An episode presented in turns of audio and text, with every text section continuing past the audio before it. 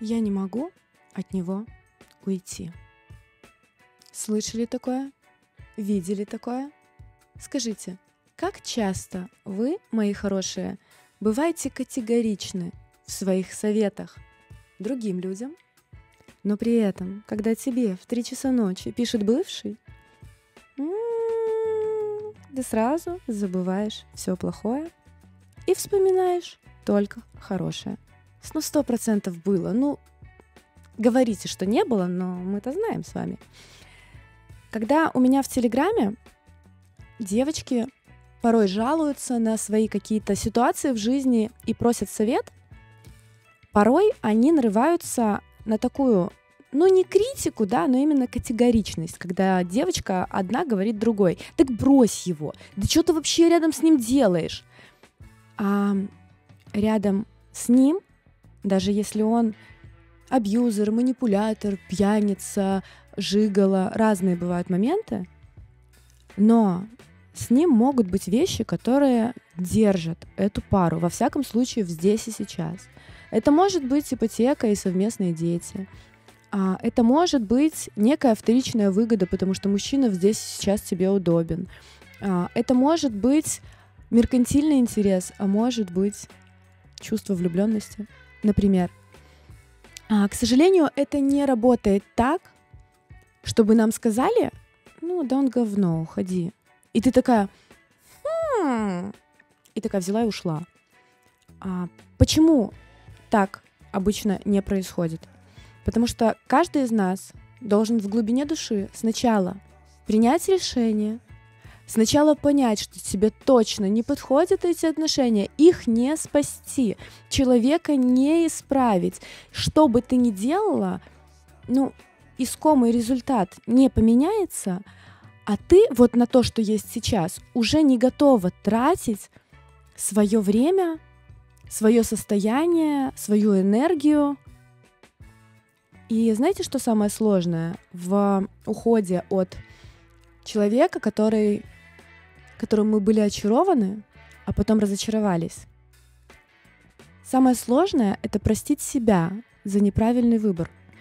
То есть вот прям честно себе сказать, я ошиблась, я думала, что это человек моей души, а на самом деле не моей, чьей-то еще. И вот конкретно с этого решения начинаются действия в сторону того, чтобы сменить свои отношения на одиночество и свободу, либо на какие-то новые другие отношения. Поймите, пожалуйста, правильно, я сейчас никого не оправдываю, но у каждой такое было, и вполне нормально продолжать отношения с человеком, который уже не соответствует твоему идеалу до какой-то твоей точки кипения, до какого-то финального поступка, который ты уже не простишь, а, или до твоего финального решения. Почему же так происходит? Давайте разбираться. У меня были деструктивные отношения а, к сожалению, не один раз. Было такое, что прям вот я думала, что это дно, а потом снизу постучали. И даже вот эти отношения, тяжелые, разрушающие меня, мне было очень сложно разорвать до тех пор, пока оставались какие-то иллюзии, какие-то чувства, какие-то вторичные выгоды, опять же, которые меня держали в этих отношениях, страхи, потому что мы забываем, если мы долго в отношениях, а мы забываем, как выглядит мир без отношений. Мы можем свой фокус внимания сужать до одного мужчины в мире и считать, что больше ну, мужчин не существует. Один из вариантов. Нам может быть просто страшно уйти в никуда, знаете, да, эти фразы? Просто вот банальная привычка, кто-нибудь из вас пробовал бросать курить, а, бросать пить кофе, начать а, ходить в спортзал каждый день или просыпаться в 6 утра. Сложно, да? И здесь такая же привязанность к человеку, которая может рваться, ну, с усилием. И это тоже окей. Но главный вопрос, для чего же в жизни нам даются не те мужчины? Почему мы порой встречаемся с теми, кому ну, в идеале вообще лучше не подходить, не то, что с ним встречаться. Дело в том, что каждая девочка выстраивает в своей жизни некий забор из личных границ своих. И для того, чтобы она поняла, как с ней точно не надо поступать, она должна получить некий жизненный опыт. Круто, когда девочка из полной семьи, она часто ищет себе отношения по модели отца. И хорошо и круто, когда у нее в семье все друг друга любили, и она тогда будет воспринимать такое мужское отношение к себе, хорошее, доброе, дружелюбное, любящее, как нормальное. А, к сожалению, у девочек, у которых не самые здоровые были отношения в родительской семье, она может воспринимать, не знаю, грубость за любовь, например, если папа был грубый. Но мы с вами растем, мы с вами развиваемся, мы с вами примеряем на себя различные маски и различные отношения. Порой для того, чтобы мы точно поняли, как с нами не надо обращаться, потому что родительские вот эти установки — это не приговор.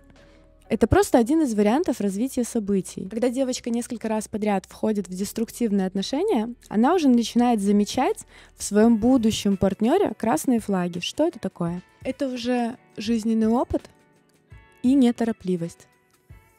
То есть я считаю, что мы созреваем к отношениям тогда, когда мы перестаем куда-то спешить. Когда мы присматриваемся к человеку и думаем, он хороший или плохой, а как он ко мне относится? А он сейчас старается для меня или он делает вид? А ввиду своих действий он не говно? Ну правда, помните, пожалуйста, что любой ваш жизненный опыт — это некая цена, которую вы платите за свое будущее счастье. И еще один нюанс важно учитывать, что от деструктивных отношений вы уйдете все равно. Если вас обижают, если вам грубят, если вас не ценят, если на вас не обращают внимания, скорее всего, эти отношения разрушатся. Но они разрушатся тогда, когда ты четко себе скажешь, поймешь для начала, а потом озвучишь, что я бы хотела для себя другой жизни. Я бы хотела для себя другого мужчину. А для меня важно, чтобы в мужчине была теплота, внимательность, сексуальность, деньги. Ну, подчеркивайте для себя. И каждый ваш мужчина, который не такой, он просто немножко фиксит ваш вариант выбора вашего будущего мужчины. Именно из этого формируется фраза, что каждый следующий лучше предыдущего. Ну и небольшой совет — для того, чтобы эта фраза у вас срабатывала из раза в раз, она и так срабатывает, но для того, чтобы кратно ее увеличить, а, я рекомендую все-таки самой расти от каждого мужчины к каждому мужчине. Становиться еще красивее, становиться еще более эрудированной, становиться еще более психологически подкованной, не экономить на своем образовании, не экономить на своем времени, не экономить на своей внешности, потому что это все важно.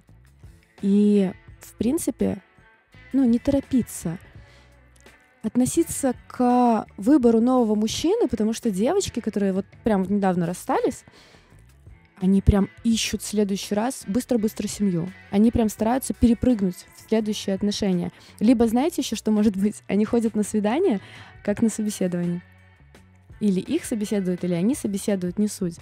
Для того, чтобы найти того самого человека, нужно, в принципе, к некому количеству мужчин в этом мире отнестись с любопытством. То есть понять, что их много, и понять, что ты можешь на многих посмотреть, примерить, чуть больше пообщаться, чуть больше узнать. Ты же не покупаешь одежду сразу же, вот увидела и купила. Нет, ты, скорее всего, да, ходишь и примеряешь. Вот так же относитесь к мужчинам. Выбирайте. Они чувствуют вот эту энергию выбора, когда у девушки есть с чего выбрать.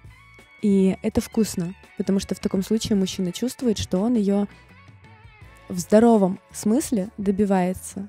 То есть он хочет быть рядом и готов приложить к этому некие усилия. И это классно, это наполняет энергией. А напишите, пожалуйста, мне в комментариях, а, были ли у вас мужчины, с которыми, ну, пора бы было расстаться, но вы тянули, тянули, тянули, и чем закончились эти отношения. То есть что было финальной точкой разрыва. Или, может быть, у кого-то получалось изначально плохие отношения сохранить и направить в нужное русло. Это тоже интересно. А, спасибо огромное за то, что слушали меня. Не забывайте подписываться на канал, чтобы не пропустить новые интересные видео.